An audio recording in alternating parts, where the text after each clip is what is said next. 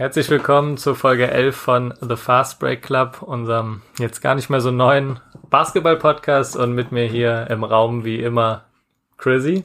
Hallihallo.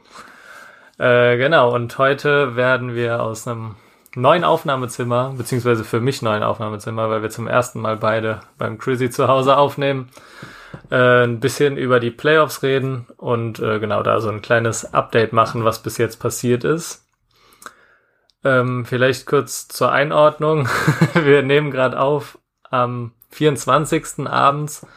Das heißt, ähm, wir wissen noch nicht, wie Game 4 von OKC und den Rockets ausgeht. Magic Bucks läuft gerade. Und äh, genau, also falls ihr den Podcast hört, wir wissen äh, noch nicht, wie Game 4 ausgeht oder das wissen wir noch nicht. Äh, es kommt, morgen Nacht ist noch Trailblazers gegen Lakers, Spiel 4.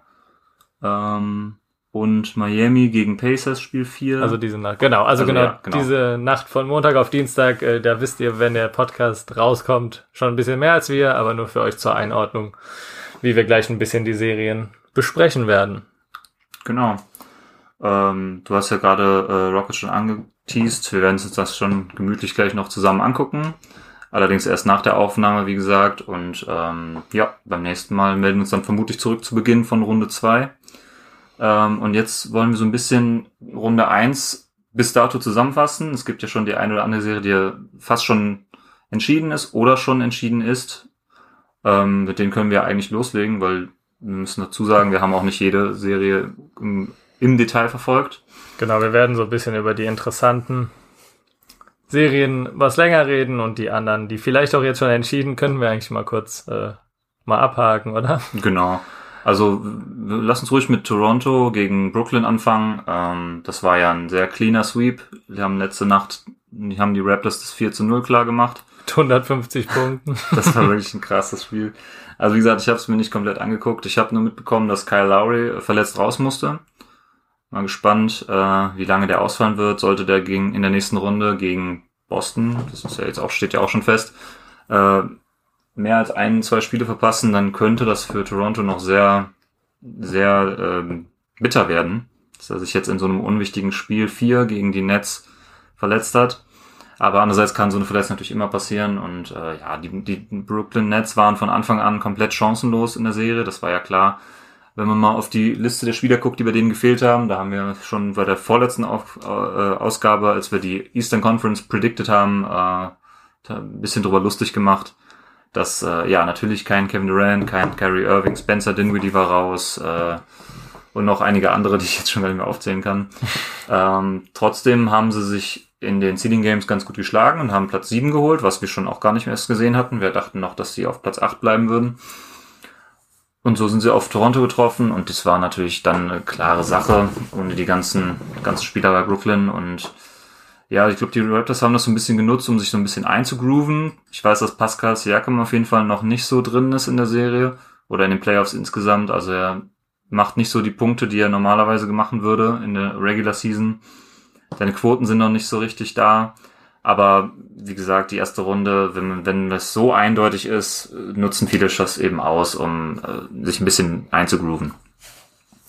Ja, Genau, hätte man vielleicht auch nicht unbedingt gedacht, dass äh, zwei, dass wenn zwei Serien im Osten Sweep sind, dass keine, dass keine der beiden äh, die Bucks gegen die Magic sind, ja. die ja das erste Spiel äh, verloren haben. Aber genau, machen wir kurz vielleicht noch die zweite Serie, wo es vielleicht auch nochmal etwas überraschender war, dass es da einen Sweep gab und äh, ich glaube Joel Embiid auch vor dem letzten Spiel gesagt hat, er will eigentlich keinen Sweep in seiner Vita sehen. Und zwar äh, haben da die äh, 76ers gegen Boston 4-0 verloren. Äh, genau, und damit äh, genau steht eben, wie eben schon gesagt, das erste Halbfinale auch schon fest.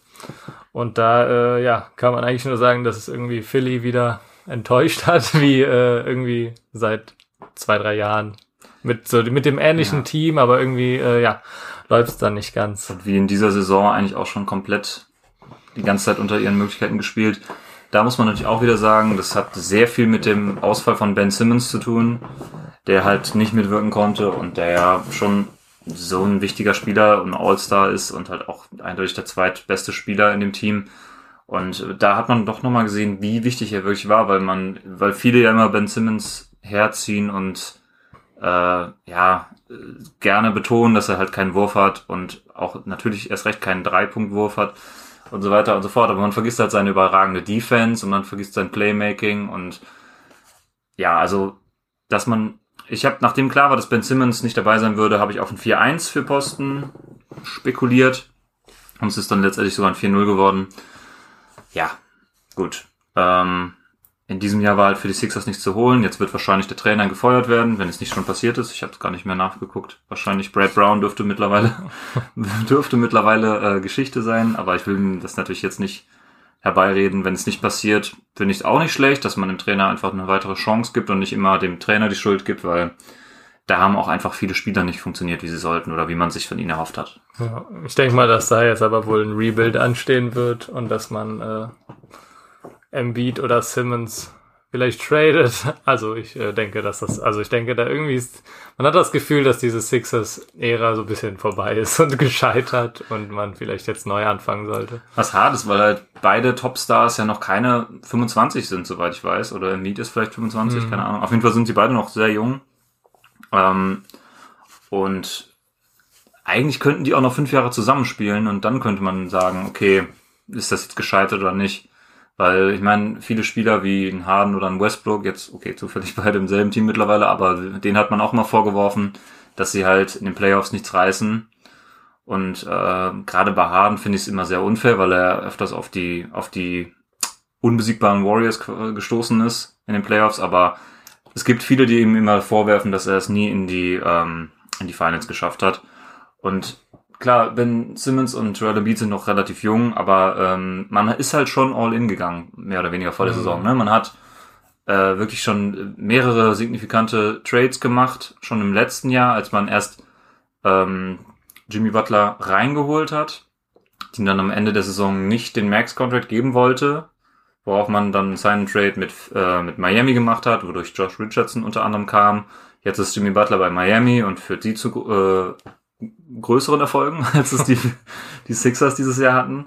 Und jetzt muss man sich halt eben fragen, war das der richtige Weg? Weil ich meine, man hat, damals habe ich es sinnvoll gefunden, weil man halt auch einen Tobias Harris stattdessen gehalten hat, der besser in die Altersstruktur passt, der noch keine 30 ist, sondern ein paar Jahre jünger und äh, ja, man hat halt vor der Saison, hätte man schon denken können, dass das Team bereit ist für den Titel. Anscheinend waren sie es nicht. Al Horford hat, war auch einfach ein ein Fehler, dem, dem so, ein, so einen gut dotierten Vertrag über drei Jahre zu geben.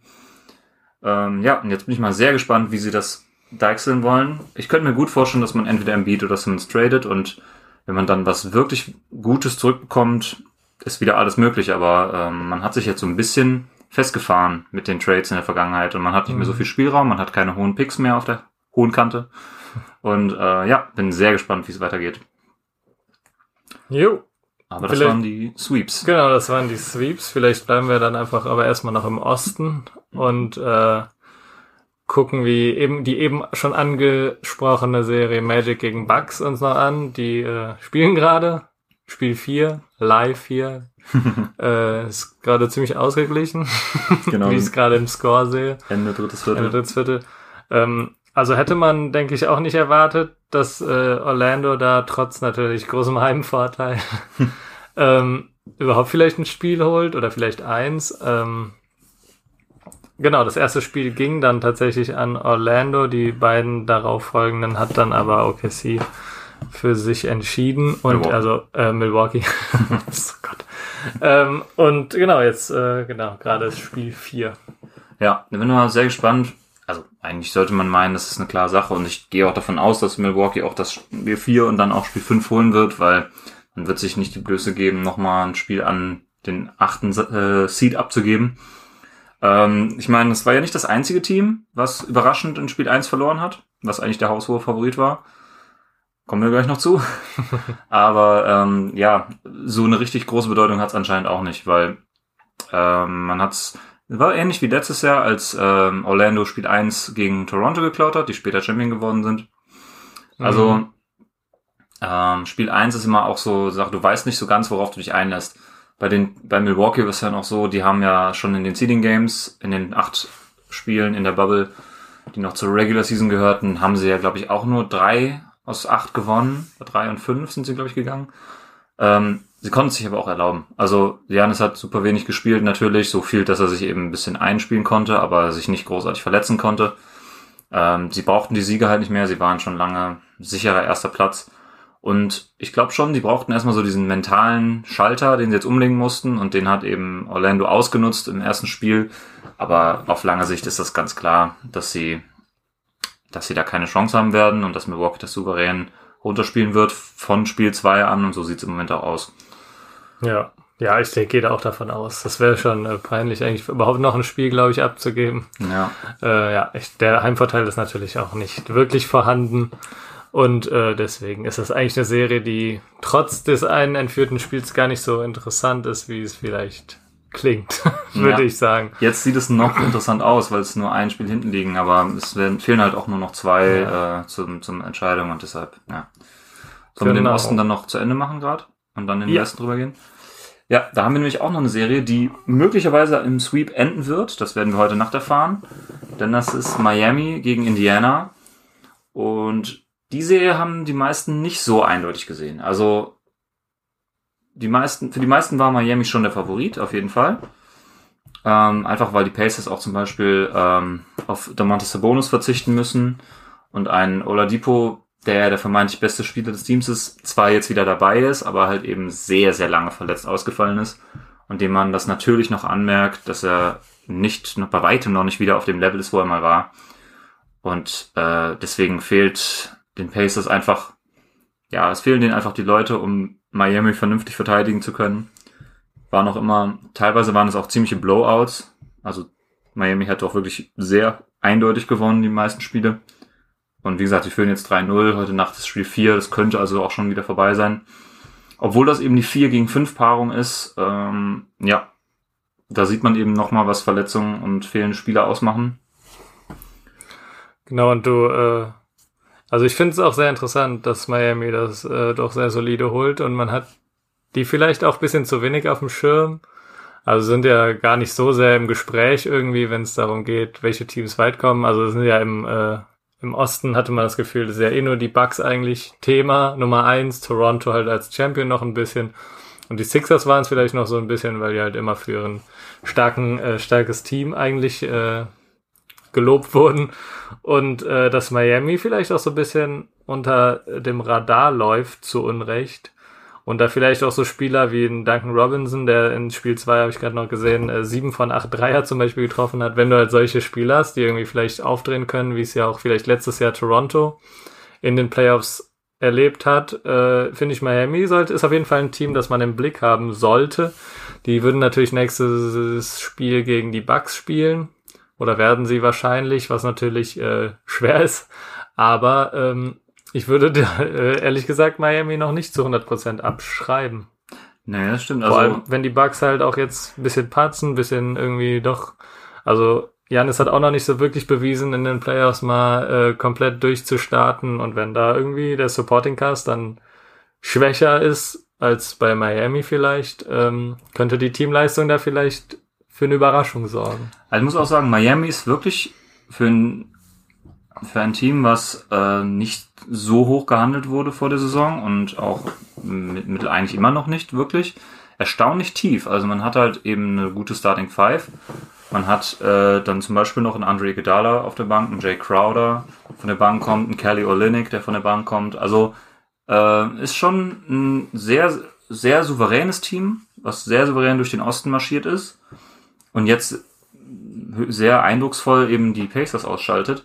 Und ich bin wirklich sehr gespannt, wie die das gegen Miami, äh, gegen Milwaukee dann ähm, versuchen werden. Also wie sie versuchen werden, Janis zu verteidigen, wie sie versuchen werden.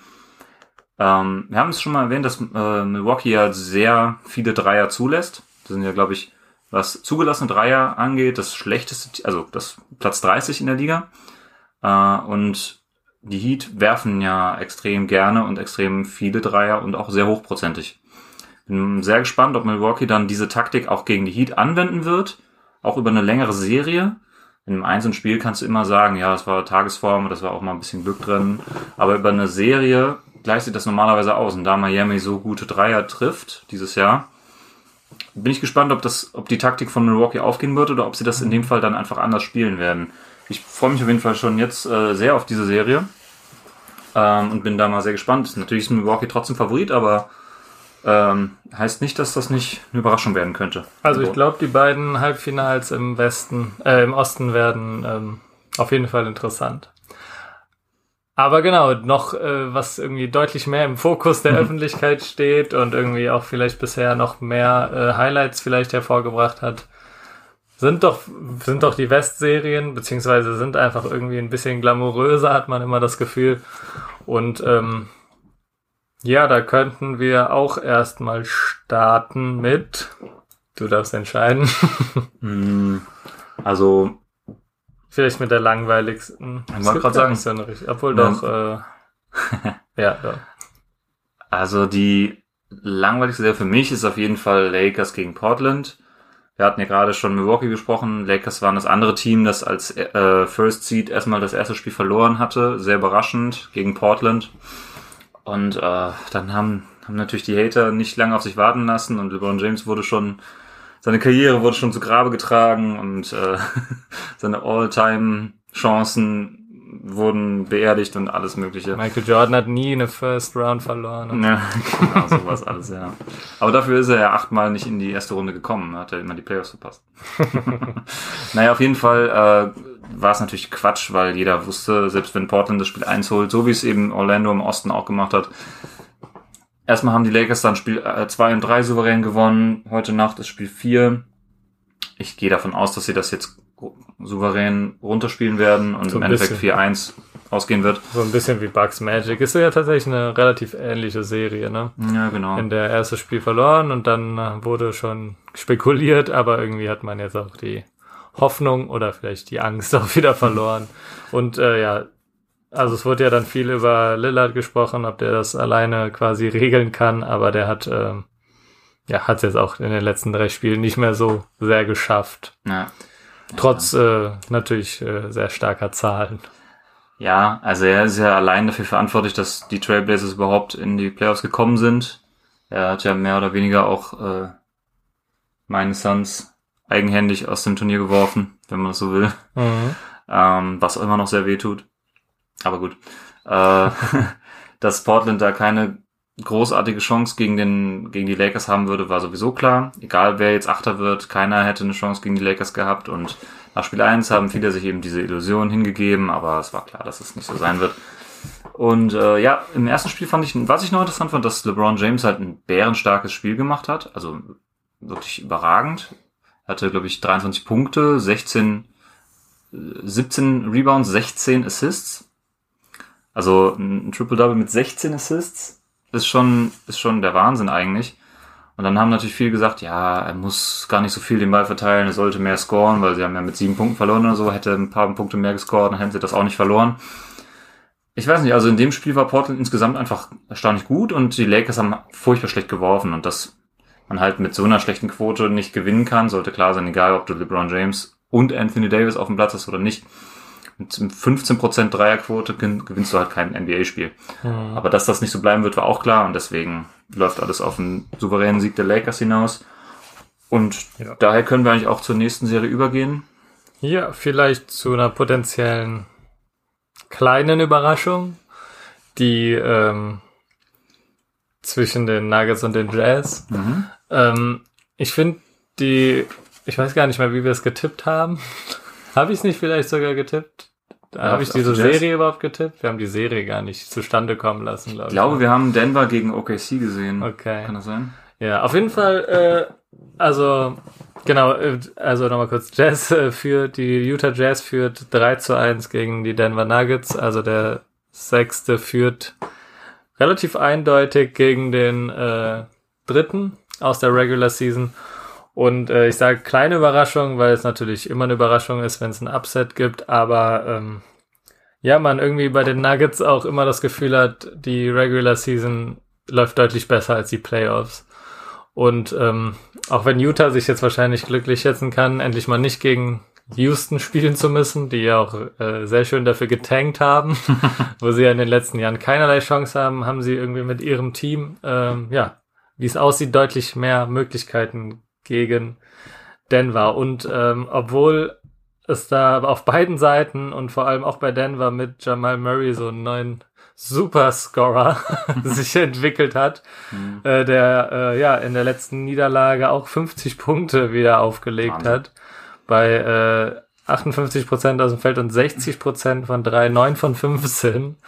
Also wirklich, Machen. und auf der anderen Seite ist es eben, ähm, sag's. Donovan Mitchell. genau, Donovan Mitchell, der auch äh, 51 Punkte im letzten Spiel gescored hat. Und die äh, beiden, ja, liefern sich irgendwie gerade Nacht für Nacht ein ziemliches Shootout, das bisher, äh, ja, für, für Donovan Mitchell sich entscheidet. Mhm. Aber ähm, trotzdem ziemlich überraschend hatte man vielleicht auch nicht auf dem Schirm, dass es äh, so abgeht und dass auch irgendwie so Nikola Jokic so ein bisschen äh, in den Hintergrund tritt. Mhm, dass er so ein bisschen seinen, unauffälliger spielt. Ja, ja, unauffälliger, also wobei auch 29 Punkte letztes Spiel, aber ähm, ja, der die Hauptfigur der Nuggets ist im Moment Jamal Murray und dass die beiden da so, äh, ja, so viele Punkte auflegen hatten, wohl weniger erwartet. Macht's aber natürlich sehr unterhaltsam und bisher mit dem besseren Ende für Utah, die das, denke ich, auch äh, gewinnen können. Und also es sind sehr knappe Spiele gewesen, mhm. aber ich glaube, äh, Utah wird das machen. Das Ding ist halt, bei einer 3-1-Führung ist es, ich glaube, auch weit über 90-prozentige Wahrscheinlichkeit, dass man die Serie auch gewinnt. Ist ja klar, man braucht halt nur noch einen Sieg und ähm, Denver muss die letzten drei verbleibenden Spiele allesamt gewinnen. Ist schon sehr, sehr schwierig. Und ich finde es schon überraschender eigentlich, ähm, ich finde es mehr als nur eine kleine Überraschung, weil man das nicht unbedingt erwarten konnte, zumal Utah hatte immer so ein bisschen, also dass Donovan Mitchell so explodiert, hat man nicht erwartet. Er hatte letztes Jahr in den Playoffs war er auch schon der primäre Ballhändler und er war der, der in den entscheidenden Punkten eben die Buckets bringen musste. Und äh, das hat sich jetzt nur noch verstärkt dieses Jahr, obwohl man jetzt eben einen Mike Conley dabei hat, der halt im ersten Spiel gefehlt hat. Das muss man zu, zum Beispiel dazu sagen. Mike Conley war im ersten Spiel nicht dabei. Das ging ja an Denver. Und da hat Donovan Mitchell ja sogar 57 Punkte gescored. Ähm, das war ja auch schon der absolute Wahnsinn. Und ähm, was auch interessant ist, dass halt äh, bei Utah mit Bogdanovic halt auch noch ein Spieler fehlt, der halt äh, über 40 Prozent von der Dreilinie schießt und unglaublich wichtig war. Und Im Grunde der sekundäre oder der zweitbeste Scorer im Team eigentlich fehlt. Mhm. Und dass Mitchell das halt alleine auffangen kann, ist schon sehr, sehr beeindruckend. Und diese Serie macht wirklich einfach Spaß zuzuschauen. Also es ist so, die viele, es sind einfach High-Scoring Games die ganze Zeit. Man hat das, das Gefühl, dass nicht so richtig viel Defense gespielt wird. Oder die Offense ist einfach so stark, dass, dass die Defense nicht richtig zur Geltung kommt. Man weiß es nicht genau. Auf jeden Fall macht es sehr viel Spaß, das anzuschauen. Und ja, gut, nach dem 3-1 für Utah ist es halt so gut wie gelaufen. Finde ich ein bisschen schade, weil ich von Denver noch mehr erwartet hatte dieses Jahr. Letztes Jahr haben sie es immerhin in die zweite Runde geschafft und dieses Jahr fliegen sie schon in der ersten raus. Wahrscheinlich, vielleicht. Vermutlich. da könnte man so eine ähnliche Frage stellen wie ähm, bei Philadelphia im Osten eigentlich, weil die jetzt seit drei Jahren konstant besser geworden sind, aber in den Playoffs, wie gesagt, nichts reißen. Mhm. Ist vergleichbar mit Philadelphia. Und man hat halt auch einen sehr jungen Kern mit zwei Topspielern, mit Murray und Jokic. Und hat auch noch einen ziemlich guten Supporting Cast, viele, ähm, eine tiefe Bank aber irgendwie schafft man es nicht zu einem, also es, es, war ja auch nicht wirklich, ähm, also dass man in der ersten Runde ausscheidet, schon überraschend vielleicht, aber man hat sie halt nicht zu den Contendern gezählt. Und die Rockets zum Beispiel schon, obwohl halt Denver auf Platz drei gelandet ist. Mhm. Und es hat halt irgendwie einen Grund so. Und es ist halt nicht nur die Unerfahrenheit in den Playoffs, weil das sind jetzt die dritten Playoffs, die Murray und Jokic zusammen spielen. Und das sollte man auch mittlerweile man kann es nicht mehr so ganz auf die Erfahrung schieben, finde ich. Die sind mhm. zwar noch jung, ja, aber man könnte auch mittlerweile mit dem Team mehr reißen. Und die Frage ist halt, braucht man einen klassischen dritten Star, so wie es eben viele Teams haben, die wirklich erfolgreich sind? Oder ist es, ist das High-End-Talent von Jokic oder Murray nicht ausreichend? Mhm.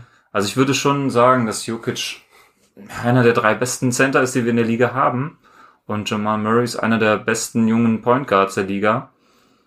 Aber das reicht halt anscheinend im, Westen nicht. In diesem starken Westen reicht das nicht. Und ähm, Ja, ja, vielleicht. bin sehr gespannt, wie das weitergeht in den nächsten Jahren, weil Vielleicht Denver ist ein Team, was mich schon immer interessiert hat die letzten Jahre. Vielleicht muss die Franchise in den Osten ziehen. Aber vielleicht, genau. Aber Also dann da gibt man ja den hö- schönen Heimvorteil auf, was mit, mit Denver, die immer auf 1000 Höhenmetern spielen und deshalb Ah, die ja. Heile Heimspiele gewinnen.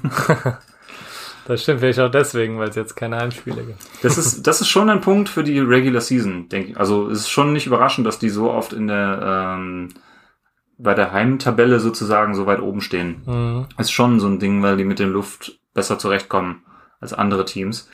Aber erstaunlicherweise, gut, vielleicht auch nicht so, weil man spielt halt in Orlando und nicht in Denver. Ne? Deswegen Mhm. ist der Heimvorteil wirklich nochmal, also der fehlende Heimvorteil ist wirklich gravierend für Denver in dem Punkt. Ja. Ja, wer weiß, vielleicht hat es ja tatsächlich auch was damit zu tun, aber genau, da sieht's nach den Jazz aus und wir machen aber mal weiter mit, ähm, lass uns aber mit Houston gegen OKC weitermachen. Ja, ist die vorletzte Das, Serie, die äh, noch fehlt. Genau, und das, genau, Spiel 4 werden wir uns äh, gleich anschauen. Also ihr wisst äh, schon mehr, wenn ihr das hier hört. Äh, Houston führt 2 zu 1, hat die ersten beiden Spiele gewonnen gegen OKC und man dachte schon so ein bisschen, okay, wie will denn OKC überhaupt äh, da jemals ein Spiel gewinnen? Äh, Haben es dann jetzt aber doch knapp geschafft in der Overtime mit einem Harden, der ausgefault hat äh, in der Overtime und was danach hatte Houston dann keine Chance mehr. Äh, man kann insgesamt erstmal sagen, dass Houston doch äh, deutlich überlegen war in den ersten beiden Spielen und ähm, vor allem taktisch einfach äh, ja ein anderes Level hatten. Also OKC kam sehr schlecht mit diesem Small Ball zurecht. Defensiv äh, konnten sie also bis auf Lou Dort, der wirklich unfassbar gut äh, James Harden verteidigt. Also Harden äh, wird wirklich sehr gut in Schach gehalten und ähm, ja, von Lou Dort, einem, ich glaube, Rookie, Rookie Season Ich habe oder muss zweite Season. gestehen, nie von dem gehört Ich glaube, vorher. ich glaub, es ist eine Rookie-Season und was der defensiv da äh, verteidigt, ist wirklich unfassbar. Also so gut habe ich selten jemanden James Harden stoppen sehen. Trotzdem hat er 37 Äh, Punkte trotzdem Nacht, hat er letzte Nacht 37 Punkte, aber das war hauptsächlich auch in den Minuten, in denen Lou dort eben nicht auf dem Feld Okay. war. Mhm. Man muss sagen, dass Russell Westbrook immer noch fehlt, der natürlich bei ähm, einem Spiel, wo der Primary Ball Defender auf Harden angesetzt ist, der natürlich dann attackieren kann, wenn immer der stärkste Verteidiger weg ist. Äh, der fehlt, das hat dann auch in der letzten, im letzten Spiel eben für OKC knapp gereicht, wobei da auch Houston ein bisschen dumm sich verhalten hat. Also die waren, glaube ich, 50 Sekunden vor Schluss fünf Punkte vorne, dann irgendwie einen Einwurf verkackt. Also der Eric Gordon hat einfach gesehen, ja, wo der über den Haufen gerannt wurde. Ne? Inbound-Pass, das einmal verkackt, dann Inbound-Pass einfach äh, ver verloren und dann äh, ja, ging es in die Overtime. Ähm, ja, also ein großes Problem, also ich sag mal kurz nach, ein großes Problem ist auf jeden Fall Eric Gordon für die, Rock, für die Rockets, der wirklich in Spiel 1 ganz gut gespielt hat, aber seitdem katastrophal spielt. 0 von 10 in Spiel 2, 2 von 10 von draußen in Spiel 3. Wirft trotzdem immer noch irgendwie 5 Feet hinter der Dreierlinie, nimmt er immer seine super weit, super weit entfernten Dreier. Äh, da ist ein großes Problem. Jeff Green, ein großes, große Entdeckung, der wirklich Point super Center. gut, super gut spielt. Der Point Center, der Dreier trifft und alles Mögliche. Äh, genau, McLemore äh, wirft auch gute Dreier, hat nicht so viel gespielt jetzt letztes Spiel wegen eben Defensive. Das ist halt eine Defensive Liability, ne? Ja, genau. Und ansonsten, ja, James Harden, ähm, solide, aber auch nicht so gute Quoten, weil er eben so gut verteidigt wird. Äh, ja, Russell Westbrook fehlt, aber ich glaube, es ist richtig, ihn jetzt trotzdem erstmal noch draußen zu lassen, weil jetzt Spiel 4 und man hat ja wirklich Spiel 3 auch mit einer sehr schlechten Leistung sehr, sehr knapp nur verloren. Ich wollte nämlich sagen, also OKC muss ja schon sich wirklich strecken und auf ein schlechtes Spiel von Houston hoffen und dann ging es trotzdem nur in die Overtime. Also Ja, trotzdem spricht immer noch alles für die, für die Rockets, ähm, nach, auch nach Spiel 3 noch. Wenn jetzt Spiel 4 wiederum auch an OKC gehen würde, dann haben wir eine völlig neue offene Serie. aber ich glaube, dann kommt Russell Westbrook äh, zurück. Ich glaube, dann wird er wieder, wieder eingesetzt und dann äh, wird's, glaube ich, vorbei sein. Ich glaube, dann ist es zu viel für OKC's Defense. Ist aber auch, wie gut er direkt spielen kann. Ne? Wenn er sozusagen so Ja. schlecht noch ist, dass er eher ein Minus ist auf dem Feld, dann ist es fast schon schlecht, wenn man, wenn man ihn einsetzt. Andererseits muss man ihn ja wieder ranführen, weil er in der nächsten Runde auf jeden Fall gebraucht wird. Er hat ja jetzt nur, also er hat jetzt ein bisschen ausgesetzt, aber ich glaube, dass er, er fulminant zurückkommen wird. Also kann sein, dass man im ersten Spiel schlechte Quoten und so weiter hat. Aber ähm, er wird auf jeden Fall in der nächsten Runde gegen die Lakers vermutlich gebraucht und deshalb Ja. sollte man ihn so früh wie möglich wieder zurückbringen. Naja, wir sollten jetzt, also sobald es sicher ist halt, ne? Ja, wenn es ja, jetzt einfach geholt werden kann, dann lieber Nicht wie Kevin Durant letztes Jahr in den. Finals. Genau, äh, ja, viele haben ja tatsächlich, also auch auf OKC getippt. Mhm. Also diese ganze. The Zone Bubble, sag ich mal. Da wurde äh, sehr viel auf OKC getippt. Ähm, auch von äh, Dre Vogt zum Beispiel und so. Ähm, Mhm. Er hat sich jetzt irgendwie, finde ich, sehr als Fehleinschätzung äh, ergeben, dass sie wirklich auch gegen Houston ohne Russell Westbrook, Russell Westbrook doch große Probleme haben. Ähm, und ich, ja, sie auch irgendwie wenig eine Lösung finden, eine offensive Lösung gegen dieses, äh, ja, Small Ball, gegen die Switching Defense. Auch das äh, Dreigard-Lineup von OKC, das ja äh, historisch gute Offensivzahlen aufgelegt hat oder ein historisch gutes Net-Rating, glaube ich, aufgelegt hat Ja. in der Regular Season, äh, läuft noch nicht so gut. Ähm, Ja. Kommt halt nicht gegen die, die Switching Defense von Houston ist halt perfekt gegen dieses Three-Guard-Lineup. Deswegen halten die die ziemlich im Zaum. Wobei, ich glaube, Schröder hat aber auch ein Spiel verpasst, oder? Hat er nicht im ersten Spiel noch, war der nicht noch draußen? ich glaube nicht, ne. Nee, war ich der glaube, schon der zurück? wurde, äh, ich glaube, nee, ich glaube, der Er war nämlich, er war ja auch raus aus der Bubble, weil seine Frau ja ein Kind Ja. bekommen hat. Ähm, aber ich, ja, kann gut sein, dass er für das Spiel 1 auch schon wieder da war.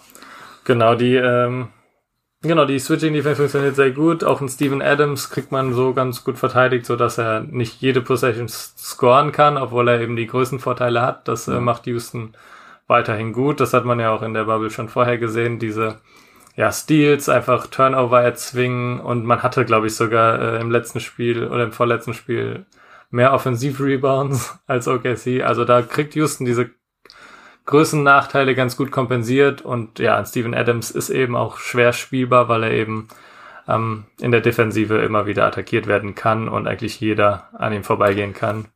Das ist so ein Punkt, das habe ich dir ja schon so äh, privat nochmal geschrieben. Was immer unterschätzt wird, oder was einfach nicht gesehen wird, äh, dass dieses Small Ball Lineup immer als Schwäche in der Defense angesehen wird, weil was passiert denn, wenn ein Seven-Footer gegen dich in der Defense spielt, der kann ja immer über dich drüber werfen und der hat doch immer ein Mismatch. Nee, hat er halt nicht. Also ein PJ Tucker kann halt Steven Adams körperlich auf jeden Fall was entgegensetzen. Der ist zwar nicht so groß und vielleicht wirft er über ihn drüber, aber Steven Adams ist auch offensiv nicht so die Gefahr. Genau, Ähm, der, und selbst wenn er dann vier, ja. fünf Mal pro Spiel über ihn drüber wirft und davon vielleicht dann drei oder vier trifft, ist es halt vielleicht nicht vergleichbar mit den Nachteilen, die er halt in der Defensive bringt. Und das wird Genau. tatsächlich oft, glaube ich, übersehen. Und deswegen, ja, ähm, ja deswegen will, werden, glaube ich, Center einfach von Houston oft vom Feld gespielt, weil die defensiv einfach nicht spielbar sind. Was dann interessant wird, wenn wenn es wirklich gegen die Lakers geht, weil ein Spieler wie Anthony Davis natürlich ein ganz anderes Kaliber ist. Also Steven Adams ist ja schon in erster Linie ein defensiver Center und Anthony Davis ist ja nicht mal ein richtiger Center, wird ja oft als Vierer eingesetzt. Ähm, die Lakers spielen natürlich besonders groß, das ist natürlich jetzt auch kein gut, besonders guter Vergleich, aber nehmen wir mal ein Team wie, wie Denver, was halt mit Jokic auf der 5 spielt, der halt auch nicht in der Defensive seine Stärken hat, sondern in der Offensive. Und da könnte ich mir vorstellen, dass Houston mehr Probleme hätte als gegen einen defensiven Center wie Adams. Also ein Gegner, der gegen Houston spielt, muss sich eigentlich im Klaren sein, dass wenn dein Center keine große Scoring-Gefahr ausstrahlt, dass er auch nicht richtig spielbar sein wird. Mhm. Und das, dasselbe Problem hätte Utah, wenn, wenn, es, wenn sie auf die getroffen wären. Das hat jetzt eben OKC. Und Lakers werden es vermutlich nicht haben, weil sie haben zwar den einen primären defensiven Center mit McGee oder mit Howard, aber sie haben halt den offensiven quasi Center mit, mit Anthony Davis, der eigentlich Wobei wir in den Spielen, in den letzten Spielen gegen die Lakers äh, schon gesehen haben, dass die Rockets da ganz gut äh, mit klargekommen Das stimmt. sind und das äh, gut lief. Also ich glaube, man darf nicht, auch so wie es sehr oft jetzt getan wurde, also die Rockets da nicht abschreiben, wenn sie jetzt weiterkommen gegen die Lakers. Äh, ich glaube, das ist äh, keine eindeutige Sache, auch so wie es im äh, The Zone Locker Room zum Beispiel dann gesagt wurde, dass auf jeden Fall Schluss ist. Ich glaube, da unterschätzt man doch irgendwie ja diese taktischen Unterschiede und ich glaube, es ist auch schwer, auch wenn man sieben Spiele Zeit hat für ein Team, sich auf sowas komplett Neues dann doch einzustellen und äh, die, also man kann, es ist tatsächlich ja so, wenn die Rockets über 36 Prozent Dreier treffen, haben sie, glaube ich, 25 von 26 Spielen diese Saison gewonnen. Und das ist so ein bisschen so eine Faustregel, dass Grenze, die ja. spielen, sie werfen tatsächlich gar nicht so gut, muss man sagen. Leider äh, haben sie einige unzuverlässige Dreierwerfer. Aber wenn es irgendwie, wenn es von draußen läuft, dann sind sie eigentlich unschlagbar, allein durch diese mathematischen Vorteil, wenn sie halt 50 Dreier, 55 Dreier pro Spiel nehmen, dann mhm. reicht eine Quote von 36, manchmal auch vielleicht 35, 34 Prozent, um eben trotzdem den Gegner out zu scoren. Ja, es sei denn, der hat eine überragende Shooting Night oder so, ne? Ja. Das darf man natürlich dann nicht vergessen. Aber zum Beispiel, ja, das ist das Ding, wir müssen sie halt erreichen und im ersten Spiel hatte James Harden, glaube ich, fünf von zehn Dreiern getroffen. Im zweiten dann deutlich weniger, zwei von zehn oder so. Ja, schlechte Quoten, aber auch weil er so gut verteidigt wird und ich glaube, das wird sich ein bisschen ändern, wenn Westbrook wieder da ist, der auch vielleicht den stärksten Verteidiger auf sich zieht oder wo, wie, wenn sie einfach das bisschen besser äh, ja ausspielen können und man eben mit nicht einen Ludort, der also auf dem Feld hat, der tatsächlich einer der besten Harden Defender bisher ist. Der witzigerweise ja da, also was heißt witzigerweise, der dann halt leider in der leider aus Sicht von OKC in der Offensive kaum spielbar ist. Ja. Ähm, ja. Okay. weiter. Ähm, ja, der wie gesagt, der in der Offensive kaum spielbar ist und äh, ja, dadurch ist er auch manchmal in der Crunch-Time eben vom Feld gespielt worden. Ähm, wie es eben mit Adams auch passiert ist. Und dann ist es wiederum von Vorteil, wenn man halt äh, Harden dann sozusagen in den, in den Minuten, wo es drauf ankommt, sozusagen befreit hat von dem Spieler, weil er hat keinen Wurf und es spielt, wie gesagt, er ist ein Rookie, aber er strahlt halt offensiv keine Gefahr aus und in der Crunch-Time brauchst du halt Two-Way-Player. Und das ist er ja. halt eigentlich nicht. Ja, das stimmt. Das ist natürlich dann der Negativfaktor, den Houston jetzt heute Abend hoffentlich auch äh, ausnutzen wird. Und ich glaube, dass äh, Houston jetzt in fünf tatsächlich gewinnen wird. Ich glaube, das wird nicht nochmal eine Niederlage geben. Es ist jetzt schon sehr viel zusammengekommen, dass es überhaupt diese eine gab, auch wirklich sehr viele Zufälle am Ende und äh, sehr viel ja, unglückliche Dinge und, und ja, keine Ahnung. Ich glaube, dass es in mhm. fünf oder spätestens in sechs trotzdem an Houston gehen wird. Ich glaube es ehrlich gesagt auch. Ich bin mal sehr gespannt, wie es heute Nacht ausgeht. Ähm, danach ist es, das wieder ein richtungsweisendes Spiel. Ob 3-1 oder 2-2 ist ein himmelgroßer Unterschied, himmelweiter Unterschied. Werden, wir haben nämlich eine Serie, in der es jetzt 2-2 steht, die, genau. wenn sie, äh, also die potenziell eine wirklich eine riesige Überraschung bereithält, ähm, und zwar ist es die letzte verbliebene Serie zwischen den Mavs und den zwischen den Mavs und den äh, Clippers.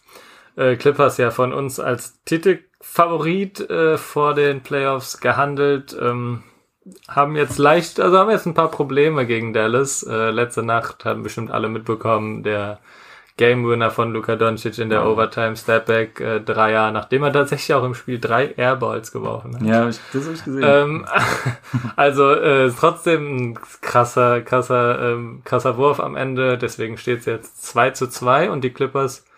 Also man, ich glaube, man hatte ja schon das Gefühl vorher, dass es nicht so leicht wird. Also dass die Mavericks irgendwie so ein Team sind, die zwar Siebter geworden sind, aber die trotzdem jedem eigentlich Probleme machen können. Eben wegen Luka Doncic und wegen, ja, weil sie einfach irgendwie ein, ein gefährliches Team offensiv sind. Weil sie offensiv so viel scoren, dass sie einfach, äh, ja, immer ihre 120 Punkte irgendwie mindestens mhm. auflegen können. Und dann äh, kann es eben gefährlich werden. Und so steht es tatsächlich jetzt 2-2 in einer vielleicht vorher eindeutiger gesehenen Serie. Ja, ich muss auch sagen, ich habe ehrlich gesagt dann, nachdem es äh, 1-1 stand, auf, auf, auf ein 4-1 für die Clippers getippt. Also ich habe ehrlich gesagt erwartet, dass das bei einem Ausrutscher bleibt. Spiel 1 war schon kritisch. Da war ja die fragwürdige Ejection von Christoph Porzingis mit dem Wer Spiel. Wer weiß, wenn das nicht passiert wäre, wie ja, es dann jetzt steht. Das sagen jetzt viele, dass sie sagen, oh, es könnte auch schon zwei, äh, könnte auch schon 3-1 für die Mavericks stehen. Ja, also ich sag mal so, vor der Serie haben viele vermutet, dass man Luca gut im Zaum halten könnte, weil man ja Kawhi und Paul George und vor allem auch, ähm, na, wie ist sein Name, der, der allen auf die Nerven geht? Was? Der, der äh, Beverly. Be Patrick Beverly, danke. ja. Naja, man hat halt. Der gefehlt hat letztes Spiel. Genau, der ist halt raus, ne? Ähm, das spielt, glaube ich, schon deutlich mit rein, weil er auf jeden Fall so einem Luka Doncic krass auf die Nerven gehen könnte. Und ich sehe nicht, dass Luca schon so gefestigt ist, dass ihn das komplett kalt lassen würde. Ich glaube schon, dass er da den einen oder anderen Moment hätte, wo er sich mal gehen lassen würde und vielleicht mal ein dummes Foul begeht oder was auch immer. Auf jeden Fall, das schmerzt den Clippers schon, dass er fehlt, aber trotzdem muss man, müsste man Luca eigentlich besser verteidigen. Und man schafft es nicht, weil er halt einfach so ein so großartiger Spieler schon ist mit 21 Jahren, das ist unfassbar. Also ich habe noch nie einen 21-Jährigen so gut spielen sehen. Und der bricht ja sowieso diese Saison einen Rekord nach dem anderen und jetzt auch wieder, was hat er jetzt, genau, der meint, vor der Saison, er hat noch äh, der jüngste Spieler, mit äh, der je 2000 Punkte gescored hat in der Liga, der jüngste Spieler, der je ähm, so einen Punkteschnitt in den Playoffs hatte, mhm. höchste Punkteausbeute im ersten Playoff-Spiel Playoff, überhaupt, genau.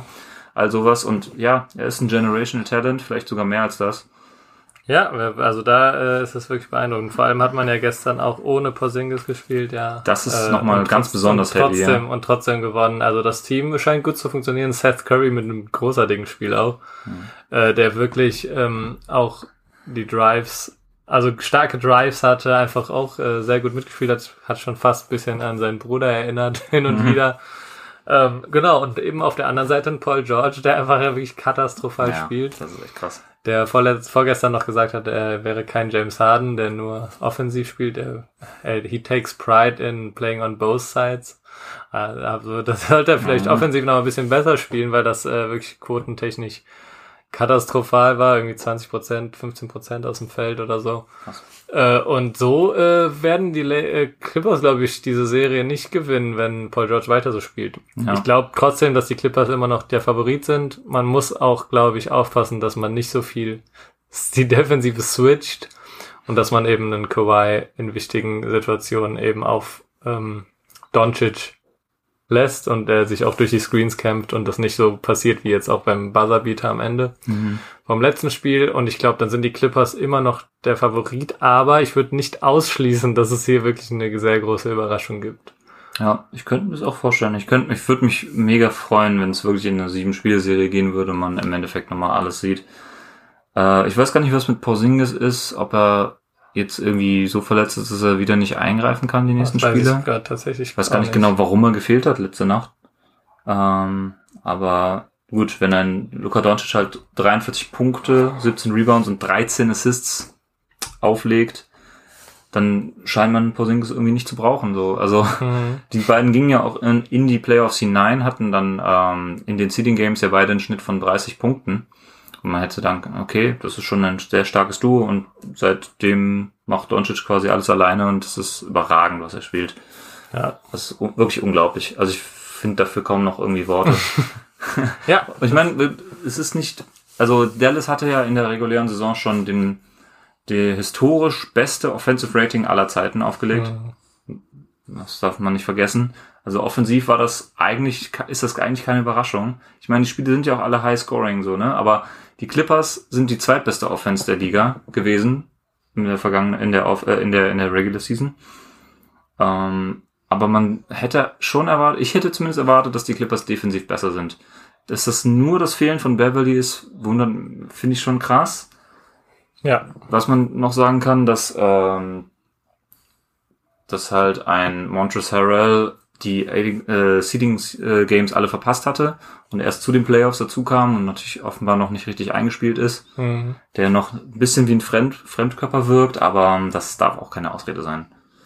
Und ähm, ja. auf Dallas Seite wiederum fehlen ja auch Spieler. Also man kann jetzt auch ja. kaum argumentieren, dass ja die Clippers so ersatzgebeutelt werden. Also die Clippers müssen als vielleicht potenzieller Favorit auf jeden Fall noch ein bisschen Schippe drauf aufdrehen, ja. Und das werden wir dann morgen Abend auch wieder sehen. Also es geht ja jetzt sehr schnell weiter. Genau, es geht Schlag auf Schlag. Ja, das war jetzt mal unser Abriss der bisherigen Serien.